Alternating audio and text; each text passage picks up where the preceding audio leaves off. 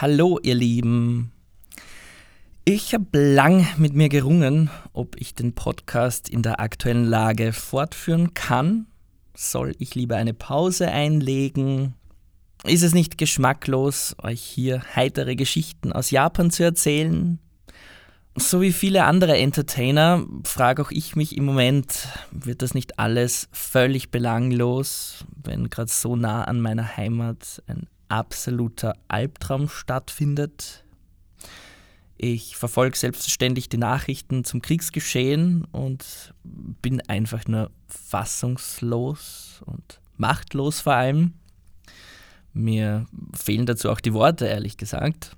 Ich habe deshalb in den letzten Tagen mit ein paar von euch gesprochen und ihr habt gemeint, dass im Moment äh, jetzt gerade Zerstreuung für euch ganz wichtig sei. Das kann ich nur unterschreiben, mir geht es genauso. Ich brauche bewusste Nachrichtenpausen oder eigentlich mehr Pausen als Nachrichten im Moment. Dieser Podcast ist ein Unterhaltungsformat. Und auch auf die Gefahr hin, unsensibel zu wirken, möchte ich die heutige Folge wie geplant durchziehen und das aktuelle Weltgeschehen mal für eine halbe Stunde ausblenden. Ist das jetzt richtig? Ist das jetzt falsch? Dazu mag jeder eine andere Meinung haben, ist auch okay.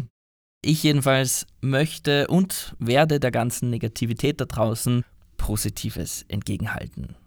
Ich finde auch, dass wir uns die Alltagsfreuden, die uns ja Energie und Trost spenden, äh, auf keinen Fall nehmen lassen dürfen. Und wenn ihr ebenfalls ein bisschen Ablenkung sucht, dann seid ihr herzlich eingeladen, dran zu bleiben. Solltet ihr auch auf der Suche nach Möglichkeiten zum Helfen sein, verlinke ich euch in den Show Notes ein paar Anlaufstellen. Unter anderem den gemeinnützigen Verein Kleine Herzen meiner sehr lieben Freundin Julia aus Wien.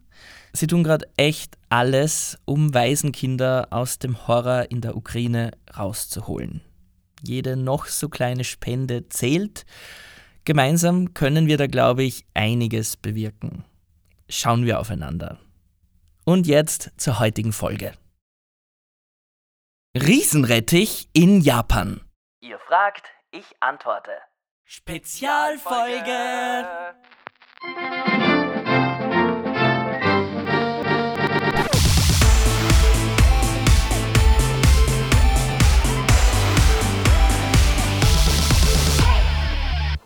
Ich hatte euch auf Instagram gebeten, mir eure Fragen zu schicken. Fragen zu Japan, zu meiner Person, zu Kombucha oder was auch immer um sie in der heutigen Spezialfolge zu beantworten. Servus und Konnichiwa, schön, dass ihr mit dabei seid. Ich bin Alex, euer Ösi in Kawasaki. In diesem Podcast bin ich ja meistens Mutterseelen allein. Rückmeldungen von euch kriege ich, wenn überhaupt, nur zeitversetzt. Und insofern wollte ich mal den Spieß umdrehen und euch bestimmen lassen, worüber ich reden soll. Und es hat mich ziemlich überwältigt, wie viele Fragen ich da von euch bekommen habe. Ich hatte wirklich nicht damit gerechnet, muss ich sagen, dass es so viele sein würden. Ähm, da war Inspiration auch für ganze zukünftige Folgen mit dabei. Und es war für mich echt spannend zu hören, welche Themen denn euch so interessieren. Manche eurer Fragen, das muss ich zugeben, waren zu sehr, sehr spezifischen Themen, von denen ich leider keine Ahnung habe, wo ich euch zumindest noch keinerlei Mehrwert liefern kann. Sorry. ähm, für heute habe ich mir vor allem jene Fragen herausgepickt, die ich ohne große Recherche beantworten und zu denen ich was beitragen kann. Besonders interessiert haben euch die Themen Ausländerfeindlichkeit und die Situation der LGBTQ-Community. Auch persönliche Fragen sind mit dabei, damit ihr mich vielleicht ein bisschen besser kennenlernen könnt, sofern ihr das denn möchtet. Verlieren wir keine Zeit, lasst uns starten. Eine Frage zum Podcast, die ich von Anfang an immer wieder mal gestellt bekomme, ist, warum machst du eigentlich nicht auch Videos? Ich habe schon damals in der Volksschule gemeinsam mit einem Schulfreund eine Radiosendung aufgenommen, auf Kassette war das. Und ich finde es schon erstaunlich und cool, wie mich all diese Dinge mein ganzes Leben lang begleiten. So schließt sich der Kreis, wenn man so will. Ähm, ich bin jetzt auch nicht unbedingt kamerascheu an sich, aber was ich scheue, ist halt der riesige Aufwand, der hinter Videos steht würde ich Videos von meinem Leben in Japan machen, hätte ich wahrscheinlich ständig das Gefühl, alles, was ich erlebe, filmen und irgendwie in Szene setzen zu müssen. Und darauf habe ich ehrlich gesagt keine Lust. Ich verbringe auch jetzt schon viel zu viel Zeit vor Bildschirmen, mit endlosem Scrollen auf Facebook und Instagram. Und zumindest für mich sind Podcasts eine recht angenehme Möglichkeit, auch mal vom Bildschirm wegzukommen. Mir macht Spaß und darum habe ich mich eben für dieses Format entschieden. Und weil ich mit all dem hier auch keinen Cent verdiene, bisher zumindest, äh, sollte sich der Aufwand halt doch auch in Grenzen halten. Vorerst also weiterhin keine Videos von mir. Es wird kulinarisch, endlich. Äh, jemand von euch hat gefragt, was ist deine liebste Onigiri-Füllung und welche hast du? Onigiri, das sind die beliebten Reisbällchen. Oft sind sie mit irgendwas gefüllt und in ein Nori-Algenblatt gewickelt. In Österreich habe ich Onigiri hin und wieder selbst gemacht. In Japan kriegst du sie aber quasi nachgeworfen. Sie sind ein praktischer Snack und machen auch wirklich satt. Ich muss allerdings zugeben, ich esse mittlerweile relativ selten Onigiri. Mir sind sie nämlich tendenziell ein bisschen zu trocken und wir essen eh ständig so viel Reis. Da greife ich im Kombini mittlerweile also tatsächlich eher zu Sandwiches als zu Onigiri. Mein Favorit ist aber, glaube ich, der Klassiker Thunfisch oder Lachs mit Mayo. Ich mag auch Okaka, allein schon, weil es so lustig klingt. Okaka sind Bonito-Fischflocken, die sind getrocknet und geräuchert und werden dann mit Sojasauce gewürzt. Lieber noch als die kalten, gefüllten Onigiri mag ich übrigens Yaki-Onigiri. Das sind gegrillte Reisbällchen, Statt sie zu füllen, werden sie beim Grillen mit Soße bestrichen. Das ist dann immer eine ganz gute Beilage zu Yakitori, den gegrillten Hühnerspießen, finde ich. Und welche Sorte hasse ich? Puh. Also sicher nicht kaufen würde ich sämtliche Onigiri, die mit Tarako oder Mentaiko gefüllt sind. Das sind so rosa Fischeier mit einer cremigen Konsistenz, sehr intensiv im Geschmack und leider zu fischig für mich.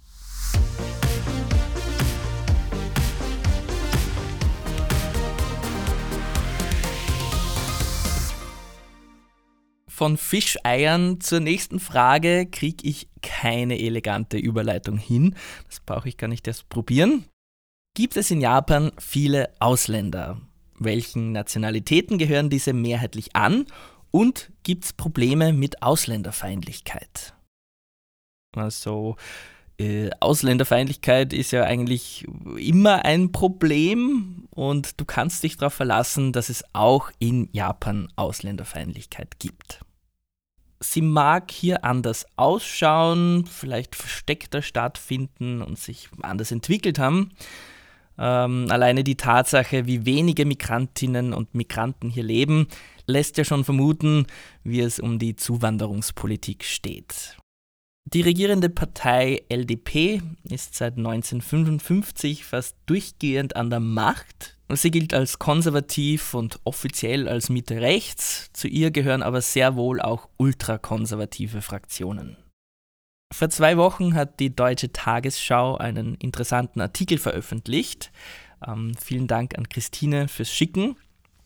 Aufgrund der rasanten Überalterung schrumpfe die Bevölkerung Japans um mehr als 2000 Personen täglich. Jeden Tag verschwinde quasi ein ganzes Dorf von der Landkarte. Und nur noch mittels Zuwanderung könne man dem sinkenden Wohlstand entgegenwirken.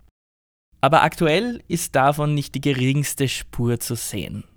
Der Ausländeranteil in Japan ist wirklich minimal, nicht einmal 2,5 Prozent der Gesamtbevölkerung. Ganze drei Viertel davon stammen aus China, Korea, Vietnam und den Philippinen. Manchen Japanern wird durchaus nachgesagt, sich gegenüber den anderen südostasiatischen Ländern etwas überlegen zu fühlen. Man soll Japanerinnen und Japaner deshalb auch niemals fragen, ob sie Koreaner oder Chinesen seien. Da spielen auch ganz viele historisch bedingte Spannungen mit rein. Eine ehemalige Kollegin, eine Japanerin, hat mir mal gesagt, dass sie die Sonne meide wie die Pest weil wird sie eine Farbe bekommen, wird sie ja ausschauen wie eine Indonesierin. Hm. Wie gesagt, drei Viertel der Ausländerinnen kommen aus Asien. An vierter Stelle stehen dann schon Menschen aus Brasilien. Warum ausgerechnet Brasilien? Weil im frühen 20. Jahrhundert viele Japanerinnen und Japaner dorthin ausgewandert sind. Es gibt in Brasilien eine große japanische Community und manche zieht es halt dann wieder zurück nach Japan. Diese Menschen mögen äußerlich dann halt japanisch ausschauen, sind aber in einer völlig anderen Kultur aufgewachsen und sprechen womöglich nicht fließend Japanisch. Ich habe Artikel darüber gelesen, dass viele von ihnen in Japan dann wie Fremde behandelt würden. Viele dürften bereits in der Schule auch mit Mobbing zu kämpfen haben. Ich kann mir vorstellen, dass es gerade der Umstand ist, dass sie halt vom Aussehen her als echte Japaner durchgehen, also echt im Sinne von hier sozialisiert worden, sich regelkonform verhalten und gerade in Japan, wo man so großen Wert auf das alles legt, scheint das halt vor allem engstirnige Leute zu stören. Auch halbe Japaner, die sogenannten Hafu, die mitunter eh in Japan aufgewachsen sind, aber halt vielleicht eine um zwei Nummern hellere Haarfarbe haben, scheinen sich oft als Ausländer im eigenen Land zu fühlen. Aber das alles ist jetzt auch wieder nur recherchiert oder in Foren aufgeschnappt. Eigentlich steht es mir nicht zu, über andere zu sprechen, für tatsächliche Migrantinnen und Migranten. Ich selbst sehe mich ja eigentlich nur als Expat, als jemand, der nur vorübergehend und aus beruflichen Gründen in ein anderes Land entsandt wird. Ich bewege mich bis zu einem gewissen Grad in einer Blase und habe weder das Ziel noch den Druck, mich in die japanische Gesellschaft zu integrieren. Benachteiligt werden Ausländer jedenfalls bei der Wohnungssuche. Da wird man als Ausländer von den Vermietern oft kategorisch abgelehnt und das auch recht unverblümt. Und es scheint auch keinerlei Diskriminierungsschutz in diese Richtung zu geben. Am Arbeitsplatz ist es gang und gäbe, Japanisch auf Muttersprachlerniveau vorauszusetzen, also auch keine wirklich ausländerfreundliche Formulierung.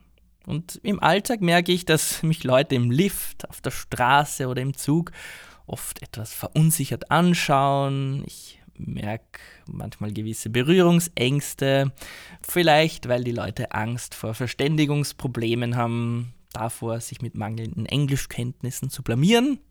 Was die Leute denken oder vielleicht hinterrücks über mich sagen, keine Ahnung.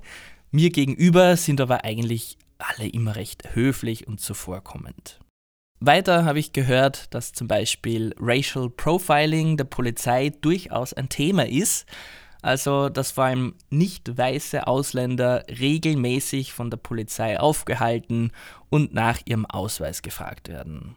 Dass mir das selbst noch nie passiert ist, ist vielleicht einfach Glück oder White Privilege und heißt eben nicht, dass es nicht tagtäglich anderen Leuten widerfährt.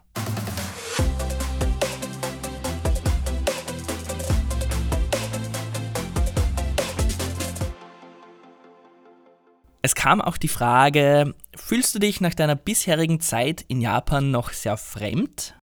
Hm, generell habe ich schon das Gefühl, dass man in Japan ganz, ganz stark in Japaner und die anderen unterscheidet. Quasi wie eine mathematische Formel. Bist du nicht hier geboren, sozialisiert und schaust auch nicht aus wie ein Japaner, kannst du folglich kein Japaner sein kannst du kein ebenbürtiger Teil der japanischen Gesellschaft sein. Und das bekomme ich, wie gesagt, schon ständig zu spüren. Also ja, auch nach zweieinhalb Jahren hier fühle ich mich weiterhin fremd. Aber bitte versteht mich nicht falsch. Natürlich sehr, sehr vieles an Japan ist mir absolut vertraut mittlerweile, das schon. Aber gleichzeitig fühle ich mich halt weiterhin als ein Fremder, falls das irgendwie Sinn ergibt. Mein Mann und ich fühlen uns wohl. Wir haben unsere Alltagsroutinen und Freunde hier. Wie schon gesagt, sind die allermeisten von diesen Freunden halt ebenfalls keine Japaner. Und damit habe ich mich abgefunden. Ist halt so. Was ich doch sehr vermisse, ist es, die Konversationen fremder Leute auf der Straße aufschnappen zu können. Nicht, dass mich die Gespräche was angehen würden, aber es ist schon ein bisschen langweilig, ständig von Leuten umgeben zu sein, die quasi in einer Geheimsprache miteinander kommunizieren. Und gleichzeitig drehen sich auch immer wieder Fußgänger neugierig nach uns um, wenn mein Mann und ich auf der Straße miteinander reden. Das ist schon ein komisches Gefühl, das ich mich zwar mittlerweile gewöhnt habe, aber es trägt halt auch dazu bei, dass man permanent daran erinnert wird, eben zu den anderen zu gehören, zu einer absoluten Minderheit im Land. Ein Teil dieser anderen zu sein, bringt aber nicht nur Negatives mit sich. Gerade als weiße westliche Ausländer genießen wir in Japan auch eine gewisse Narrenfreiheit. Wir sind Exoten und können es sowieso nicht verbergen. Ähm, uns werden viele kulturelle Fauxpas verziehen, einfach weil sowieso niemand von uns erwartet, dass wir ähm, uns mit all den japanischen Gepflogenheiten auskennen. Diesen Freipass nennt man scherzhaft übrigens auch Gaijin Card. Also als Gaijin oder korrekterweise Gaikokujin bezeichnet man Ausländerinnen. Ich kann mein fremdartiges Aussehen sowieso nicht leugnen. Ich durfte auch in der Arbeit schon beim ein oder anderen Fotoshooting mit dabei sein, weil die Kolleginnen aus der Personalabteilung gemeint hatten, das fänden die Leute dann recht cool, wenn da ein mittelblonder Europäer von unseren Fotos runterlachen würde. Ich bin jetzt also Model.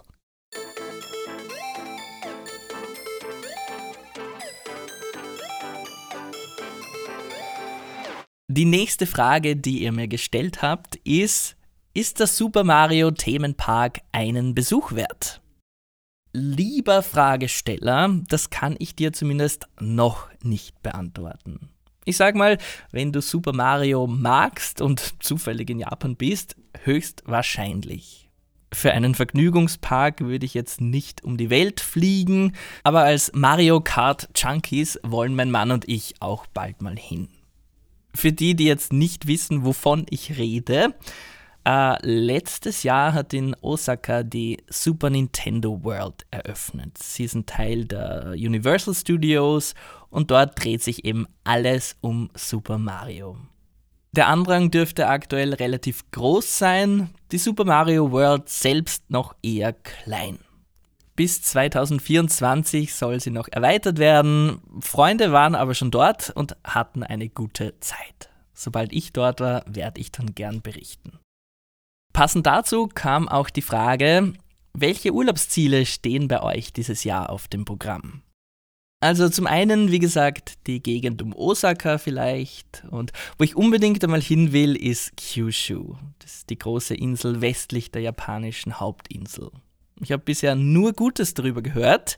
Sie soll wirklich schön sein. Und wir hatten auch schon zweimal geplant hinzufliegen und dort einen Roadtrip zu machen. Aber es kam beide Male was dazwischen. Bald ist es aber soweit und ich werde hinterher natürlich davon erzählen. Ansonsten gebe ich die Hoffnung nicht auf, dass wir dieses Jahr endlich auch mal ins Ausland reisen können, in andere asiatische Länder. Taiwan und Südkorea sollen ganz cool sein und sind auch am nähersten. Ich würde auch gern mal nach Thailand und nach Vietnam und nach Hawaii. Äh, das ist natürlich viel zu viel für ein einziges Jahr und in der aktuellen Lage natürlich sowieso alles ein bisschen schwierig immer noch. Auch in Österreich wollen wir im Sommer wieder vorbeischauen, weil der ist in Japan sowieso unbrauchbar. Ich freue mich also auf das ein oder andere Wiedersehen.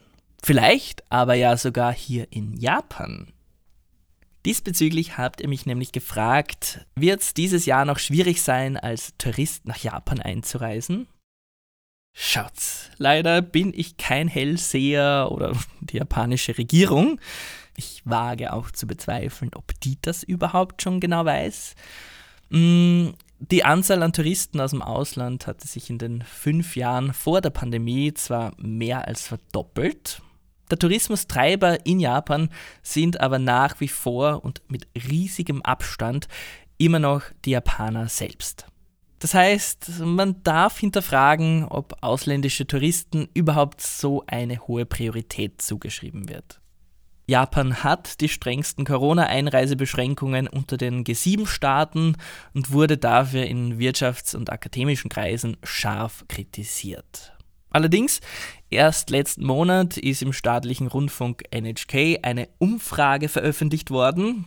Da wurden Leute aus der Bevölkerung befragt und 57 Prozent meinten doch tatsächlich, dass man die Grenzen doch weiterhin geschlossen halten soll.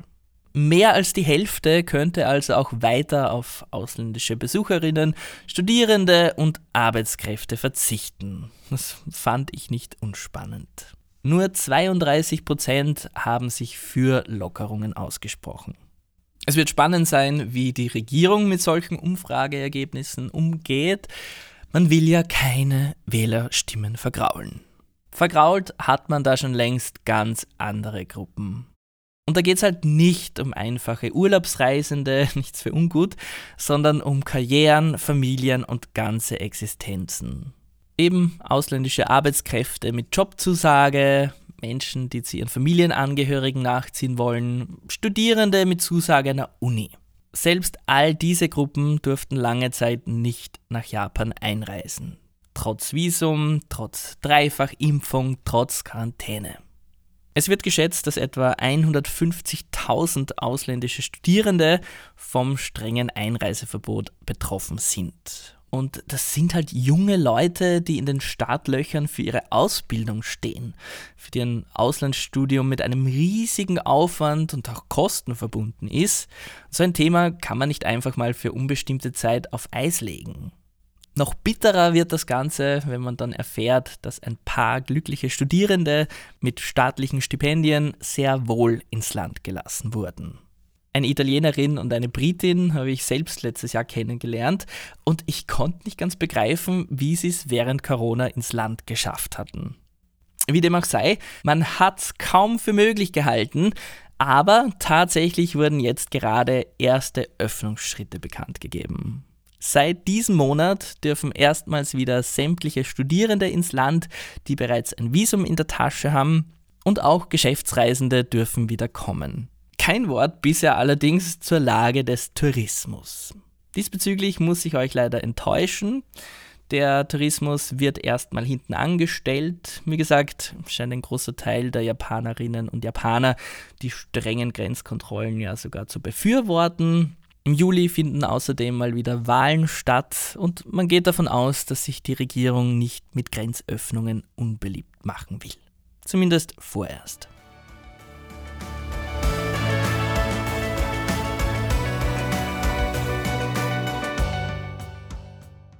Festhalten, abrupter Themenwechsel. Die nächste Frage von euch lautet, hast du schon mal Kugelfisch gegessen? Nein, habe ich noch nicht. Zumindest nicht, dass ich wüsste. Einmal ist ein Stück Walsashimi auf meiner Reisschüssel gelandet, ohne dass ich es vorher wusste. Aber Fugu, also Kugelfisch, ist für viele ja ein besonderer Kick. Nicht, weil er so gut schmecken wird, sondern weil sein Gift einen lähmen oder sogar umbringen kann. Zumindest wenn der Fisch nicht professionell zubereitet wird. Tatsächlich gibt es immer wieder ein paar Zwischenfälle, aber so gut wie keine im Zusammenhang mit professionellen Restaurants. In diesen bekommt man Fugu oft nur in mehrgängigen Menüs serviert. Da bekommst du dann Sashimi, frittierten Kugelfisch, Milz und ja, auch Kugelfischsperma. Und solche Menüs können pro Person gut und gerne 200 Euro und aufwärts kosten der hohe Preis und die ehrlich gesagt nicht allzu ansprechend klingende Menüfolge hat uns bisher von diesem Abenteuer abgeschreckt. Ich habe im Zuge meiner kleinen Recherche aber eine Kette namens Tetteri entdeckt, wo man auch kleinere Menüfolgen und Einzelgerichte zu deutlich niedrigeren Preisen bestellen kann. Und vielleicht habe ich ja schon bald etwas vom berühmt-berüchtigten Kugelfisch zu berichten oder dieser Podcast findet ein abruptes, bitteres Ende. Um Essen geht es auch in der nächsten sehr langen Frage. Ähm, wart ihr schon mal in so US-Sachen drin, die es bei uns nicht gibt, wie Shake Shack, Wendy's, Denny's etc.? Ich war bei Shake Shack und es war eine Erleuchtung. Bester Fastfood-Kettenburger ever. Liebe Fragestellerin, ich freue mich mit dir über diese Erleuchtung. Ich war mal in den USA, in Boston, auch bei Shake Shack und war auch extrem begeistert von meinem Burger. Ich bin deshalb mit den allergrößten Erwartungen zum Shake Shack hier in Japan gegangen. Allergrößt war der Burger dann überhaupt nicht. Ganz im Gegenteil, der Burger war typisch japanisch recht klein und geschmacklich hat mich die Sauce jetzt auch nicht umgehauen. Es war schon okay, aber da gibt es in Japan durchaus bessere Burgerläden. Und was uns aufgefallen ist, ist, dass sie fast überall in Japan mit den Pommes sehr, sehr knausrig sind. Und nicht erst seitdem es hier immer wieder mal zu Pommes-Knappheiten gibt, kein Scherz, ähm, pandemiebedingt kommt es wohl zu Importverzögerungen bei Kartoffeln. Und schon zweimal seit letztem Dezember hat McDonald's deshalb die große Pommesportion von seiner Karte gestrichen. Und bei der japanischen Burgerkette Moss Burger gab es jetzt im Februar überhaupt gar keine Pommes. Wir durchleben hier wirklich sehr harte Zeiten. Von Wendy's, das du erwähnt hast, kenne ich eigentlich nur das gruselige Mädchen vom Logo. Ähm, wo ich aber vor ein paar Monaten zum ersten Mal war, war bei Exlat. Das ist eine Kette aus Kalifornien, inspiriert von der wahren Liebe für Eier. Auch kein Scherz. Ich verbinde Eiergerichte halt hauptsächlich mit Frühstück und dafür sind die Exlat Burger, glaube ich, wirklich geil, muss man schon sagen. Kalifornische Küche gibt es auch bei meinem Landsmann Wolfgang Puck oder Wolfgang Puck. Da haben wir eine Filiale ganz in der Nähe und gehen vor allem mittags hin und wieder hin. Ansonsten findet man in Japan auch wirklich recht viele amerikanische Sachen, also Restaurants abseits von Fast Food, Bekleidungsgeschäfte wie Gap bis hin zum Großmarkt Costco. Generell gibt es recht viele Amerikanerinnen und US-Militärstützpunkte in Japan. Auf Okinawa gibt es sogar ein eigenes American Village. Quasi wie Chinatown, nur halt American Village. Mein Mann und ich waren letzten Oktober an meinem Geburtstag zum ersten Mal dort. Es war schon echt nett gemacht und mal was anderes. Zum Mittag gegessen haben wir übrigens bei Red Lobster. Mich hat auch eine etwas bizarre Frage erreicht, nämlich was ist die größte japanische Frucht? Keine Ahnung. Die meisten Früchte und Gemüsesorten und Burger und Möbel sind hier nämlich alle etwas kleiner, als man es vielleicht gewohnt ist. Statt großem Obst bekommst du in Japan viel eher teures Obst. Zählt das auch? Bei Versteigerungen kommt es da immer wieder mal zu Rekorden wie eine eckige Wassermelone um knappe 40.000 Euro. Das ist absolut verrückt und da geht es dann auch nur um die Exklusivität und sonst nichts, glaube ich. Und was Gemüse betrifft, fällt vor allem der japanische Rettich, der Daikon, oft riesengroß aus. In den Supermärkten findest du da teilweise richtige Monstrümer und der Sakurajima Daikon aus der Präfektur Kagoshima ist sogar der größte Rettich der Welt. Er wiegt zwischen 6 und 27 Kilo und hat einen Durchmesser von bis zu 50 Zentimetern. Ich hoffe, dass ich damit deinen Wissensdurst stillen konnte.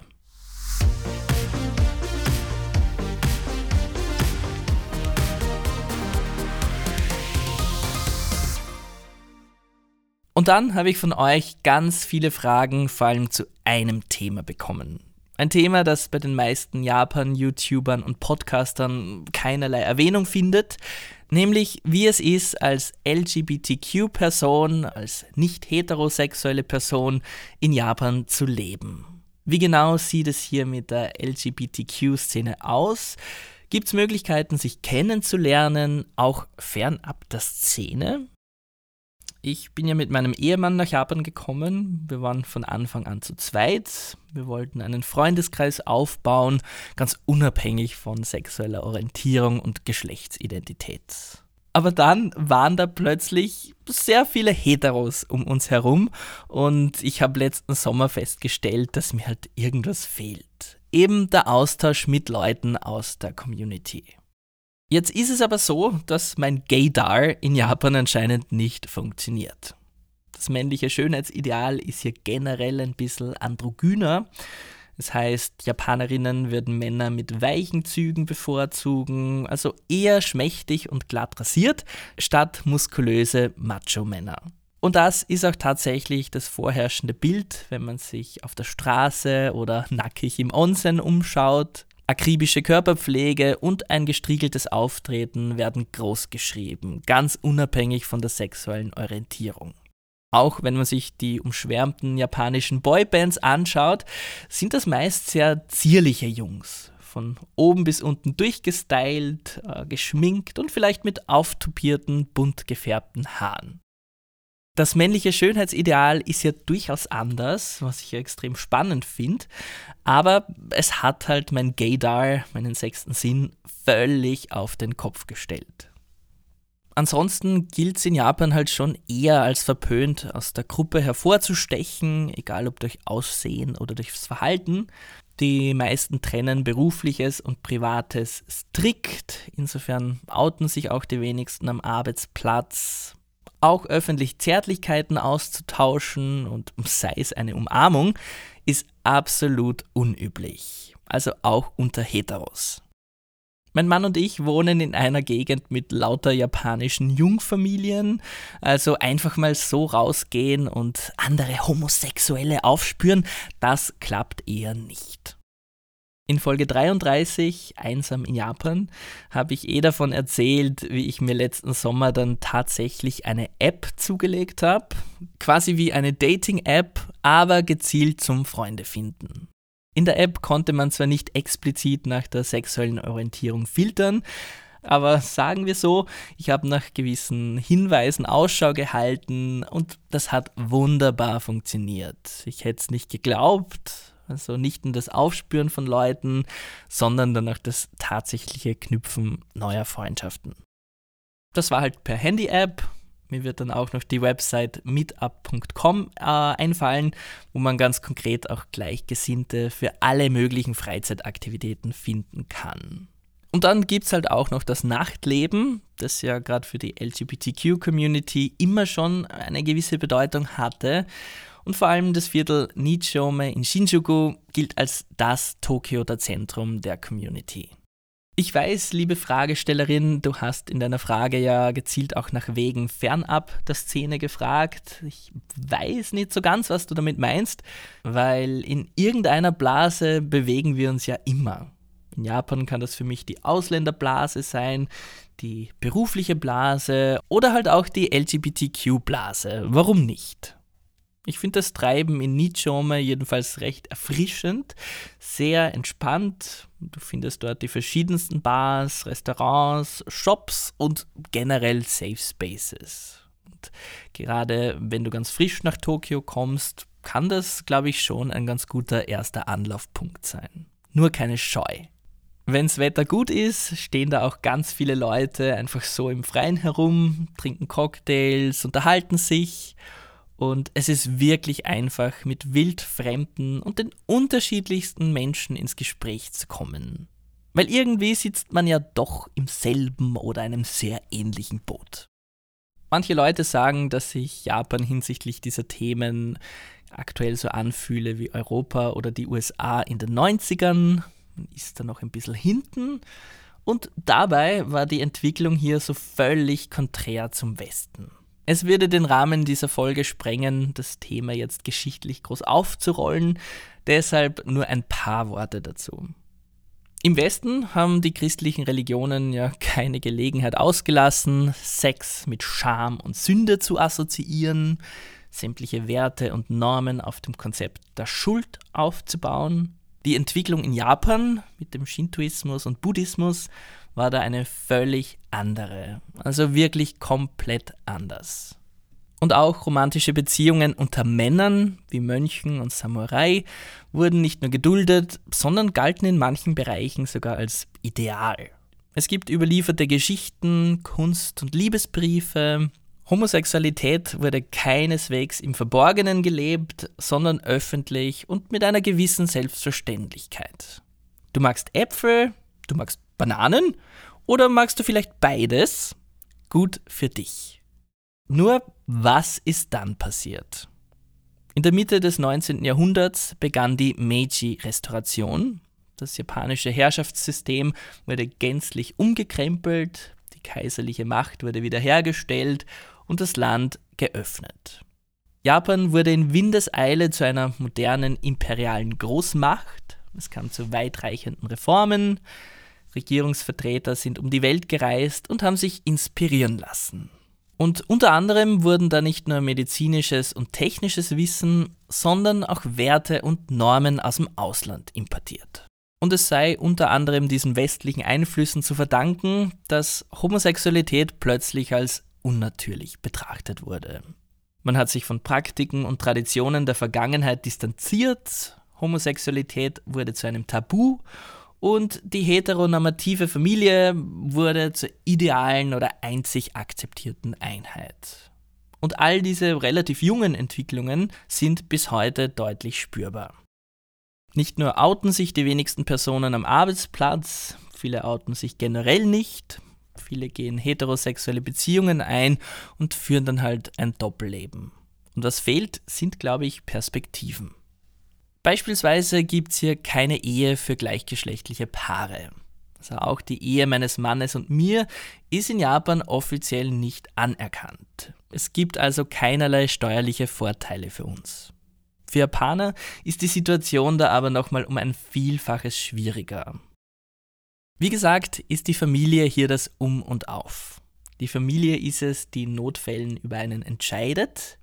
Die Familie ist es, die im Todesfall dein Vermögen erbt. Ein homosexueller Lebensgefährte, der nicht offiziell anerkannt ist, bleibt auf der Strecke. Eine Möglichkeit für gleichgeschlechtliche Paare war oder ist es, dass der Ältere den Jüngeren adoptiert.